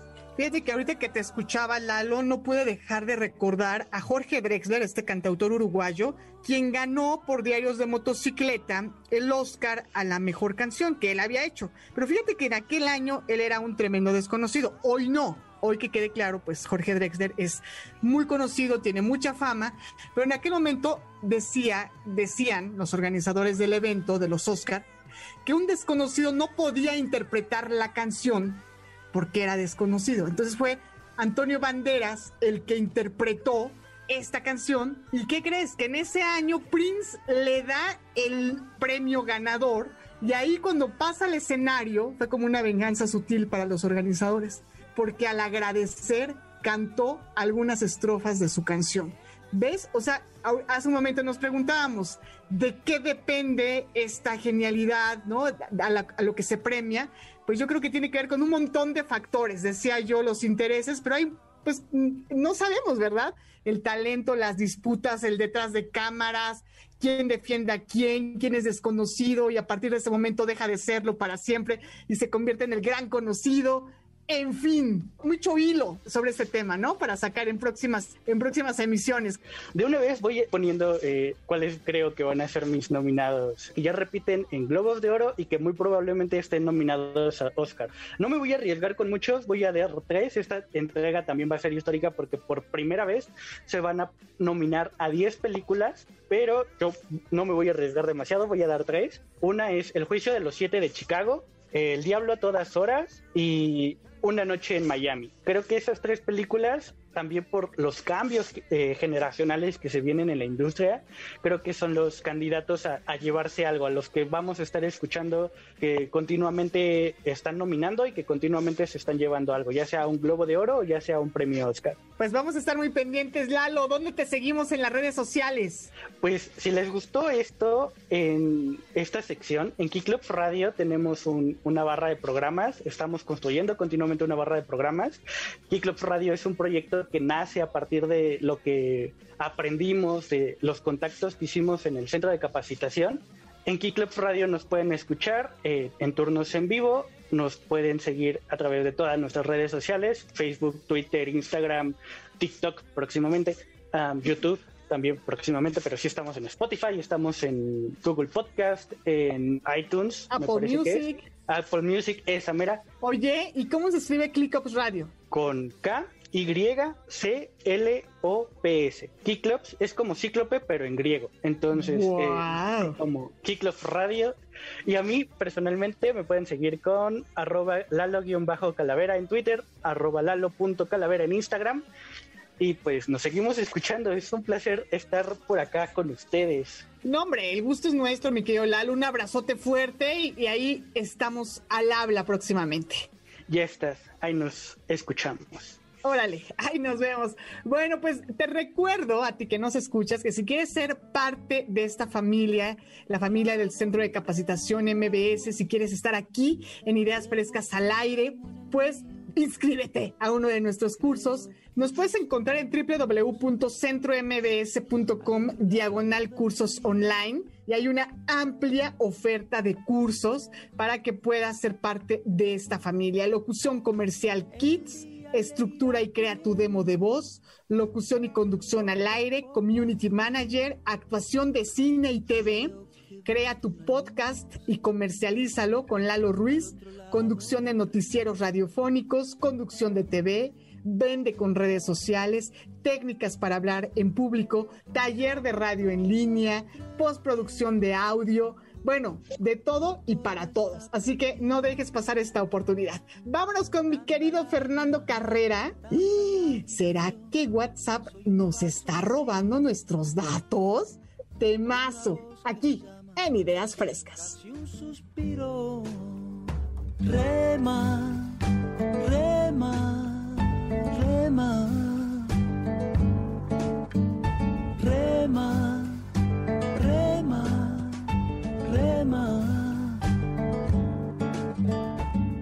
En esta orilla del mundo, lo que no expresa es baldío. Creo que he visto una luz al otro lado del río. Apoyando los nuevos talentos de la radio en MBS 102.5. Esto es Ideas Frescas. En un momento regresamos. En MBS 102.5, una estación, todos los sentidos.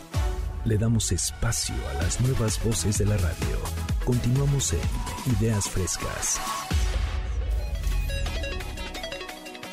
WhatsApp. ¿Nos roba nuestros datos?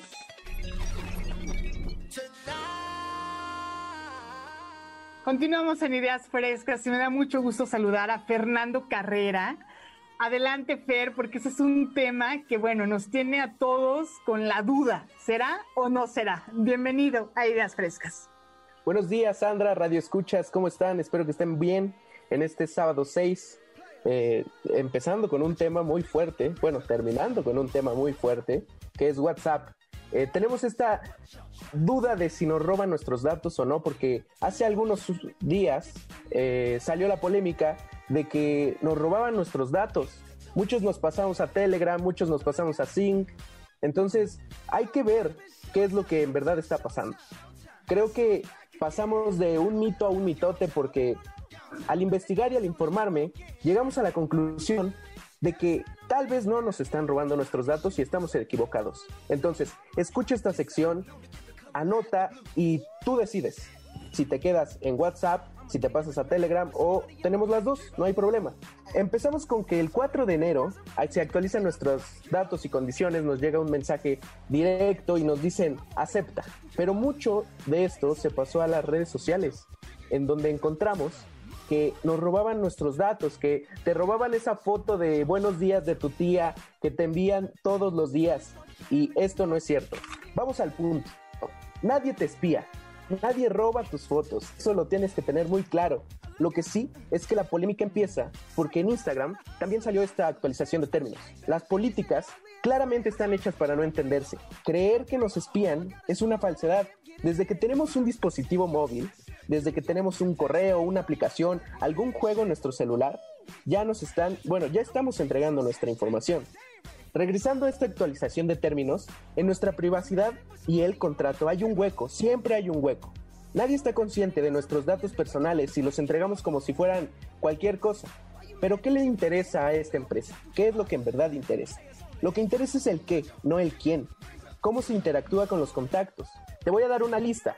Lo que le interesa a estas redes sociales es la geolocalización, dónde te encuentras, con quién interactúas, los contenidos con los que interactúas, la velocidad, el sistema operativo de tu equipo, el historial de las páginas que ves, sí, esas, las horas de conexión, tipos de teléfonos, si es de la manzana mordida o del otro, pero lo que en verdad importa es el video, saber dónde pausas y dónde regresas, pero todo es con el fin de crear segmentos, una segmentación de masas. Claramente, ellos tienen que saber qué venderte. WhatsApp y Facebook no te, no te roba los datos como tal, sino que roba tus gustos para poder darle la oportunidad a estas grandes empresas y mostrarte publicidad que hace algunos cinco años no te tenías que, bueno, te tenías que chutar toda esta publicidad que salía en la televisión. Hoy no, hoy tienes la oportunidad de escoger tu publicidad. Pero bueno, ahí te van las recomendaciones. Recomendación número uno, hay que leer el contrato. Siempre aceptamos cualquier cosa, cualquiera. Si te metes a este contrato, WhatsApp te dice qué recopila y para qué la recopila. Hay que informarse en los medios fidedignos, en los institutos. Ahí está el INAI, el Instituto Nacional de Transparencia. Ahí están los periódicos. Hay que informarnos. Brindamos información cada segundo de nuestras vidas y estamos en la economía de la información. Obviamente no te salgas a vender tu información el día de tu fecha de nacimiento ahorita porque nadie te la compra, pero sí es importante. Citando el dilema de las redes sociales, un documental que te recomiendo, que está en Netflix, muy bueno la verdad, es, si no pagas por el producto, tú eres el producto. Es bueno que la gente se preocupa por lo que hace con su información, pero es malo dónde se informa. ¿Qué hacen con mis datos? ¿Hasta dónde pueden ocuparlos? Esto es un modelo de negocio fácil. Llenar una base de datos de usuarios y es muy sencillo llenarlo, pero el problema viene cuando se tiene que monetizar. Dos mil millones de usuarios son los que ocupan WhatsApp, eso es muy importante, y nadie aguanta tantos usuarios gratis. La información que recopilan de nosotros es importante. Entonces, ¿qué hay que hacer? Tú decides. Si tu información es tan importante para ti, claramente hay que pagar algunas aplicaciones para que no las vendan. Pero si las aplicaciones son gratis, ojo, ojo con este dato. Obviamente tú eres el producto. Qué importante este tema, Porque yo creo que a partir de esto podemos entonces cuidar la información que compartimos en redes sociales. Por ejemplo, estos juegos, o fíjate que el otro día me estaban diciendo, me llegó un link que decía, si quieres ver quién visitó tu perfil, descárgate este programa. Ojo ahí, o sea, ojo ahí, porque lo que van a hacer es, pues sí, eh, a lo mejor puedes hacer un manejo, no, no lo sé, no lo sé. Tú me estás diciendo que no me van a robar la contraseña, pero hay que desconfiar y qué mejor que, como bien lo has mencionado, que leer lo que estamos aceptando, ¿no? Las políticas que estamos aceptando al darle sí acepto y ya casi casi le vendes tu, tu alma al diablo, ¿no, Fer? Claro que sí, Sandra. La verdad es que creo que tenemos este problema de que a todos les brindamos la información. Tenemos el, bueno, los dos bandos en donde a una aplicación le mostramos lo que nos gusta, pero de otro lado a compañías telefónicas, al banco, eh, a las páginas que te metes, como dices, estas aplicaciones, al juego que tienes en tu teléfono, les estás brindando información que tal vez en China o en Rusia ya están vendiéndola a, a por mayoreo, eh, la verdad. Entonces, creo que tenemos que tener claro que esto nos puede beneficiar, pero también nos trae consecuencias. No hay que dejarse guiar por las fake news, que esto es muy importante y por eso se hizo el mitote de que WhatsApp vendía tu información y las fotos y, y tu pack y todo. O sea, que ya tenían eh, el mensaje donde te decía la chica que te gusta, vamos a ser amigos. Entonces, hay que, no hay que dejarse guiar por las redes sociales. Eso Exacto. es lo más importante. Y sabes qué, no exponer, por ejemplo, a las personas menores de edad. Hablo de niños y niñas, ¿no? No exponer, pues sí, obviamente es una ley también que no vas a poner ahí la dirección de tu casa, pues no, o sea, como para qué. Hay que ponerlos listos, porque además todo esto es muy nuevo, Fer, esto de las redes sociales es muy nuevo. Y tú sabes que también ha sido utilizado pues para cometer fraude, ya nos decía a un inicio del programa Vanessa, que de pronto ahí ponen fotos de casas que se venden o de coches que se venden, que no existen y que detrás hay una banda de delincuentes, ¿no? Yo creo que hay que informarnos, como bien lo has dicho, no creer en las fake news, cuidar nuestra información personal y no poner, o sea, cosas ostentosas, niños, niñas, ni direcciones, ¿no? Claro que sí, Sandra. Chequen en todas las aplicaciones, viene en la configuración lo que agregas y lo que no agregas. Entonces hay que tener muy claro esos, esos detalles. Regresen Perfecto. a WhatsApp o no regresen a WhatsApp, esa es su decisión. Hay miles de aplicaciones y como les dicen, es fácil llenar una, un modelo de negocios así, pero en algún momento tienen que cobrar. Eso Exacto.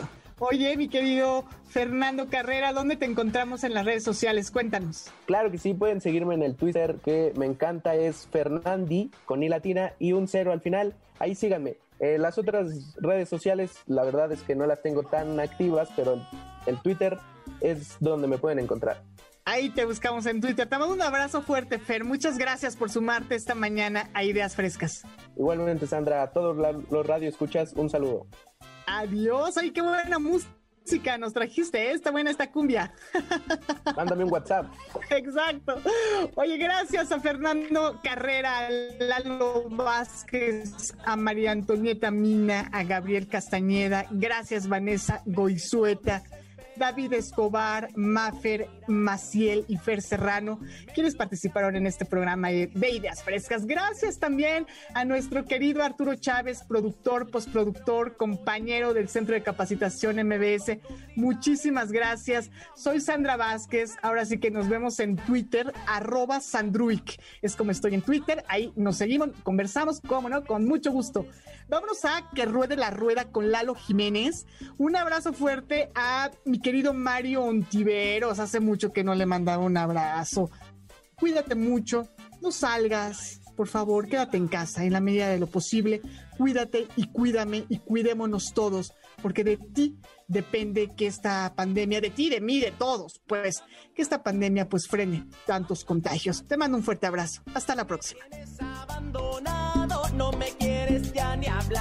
Mándame un WhatsApp,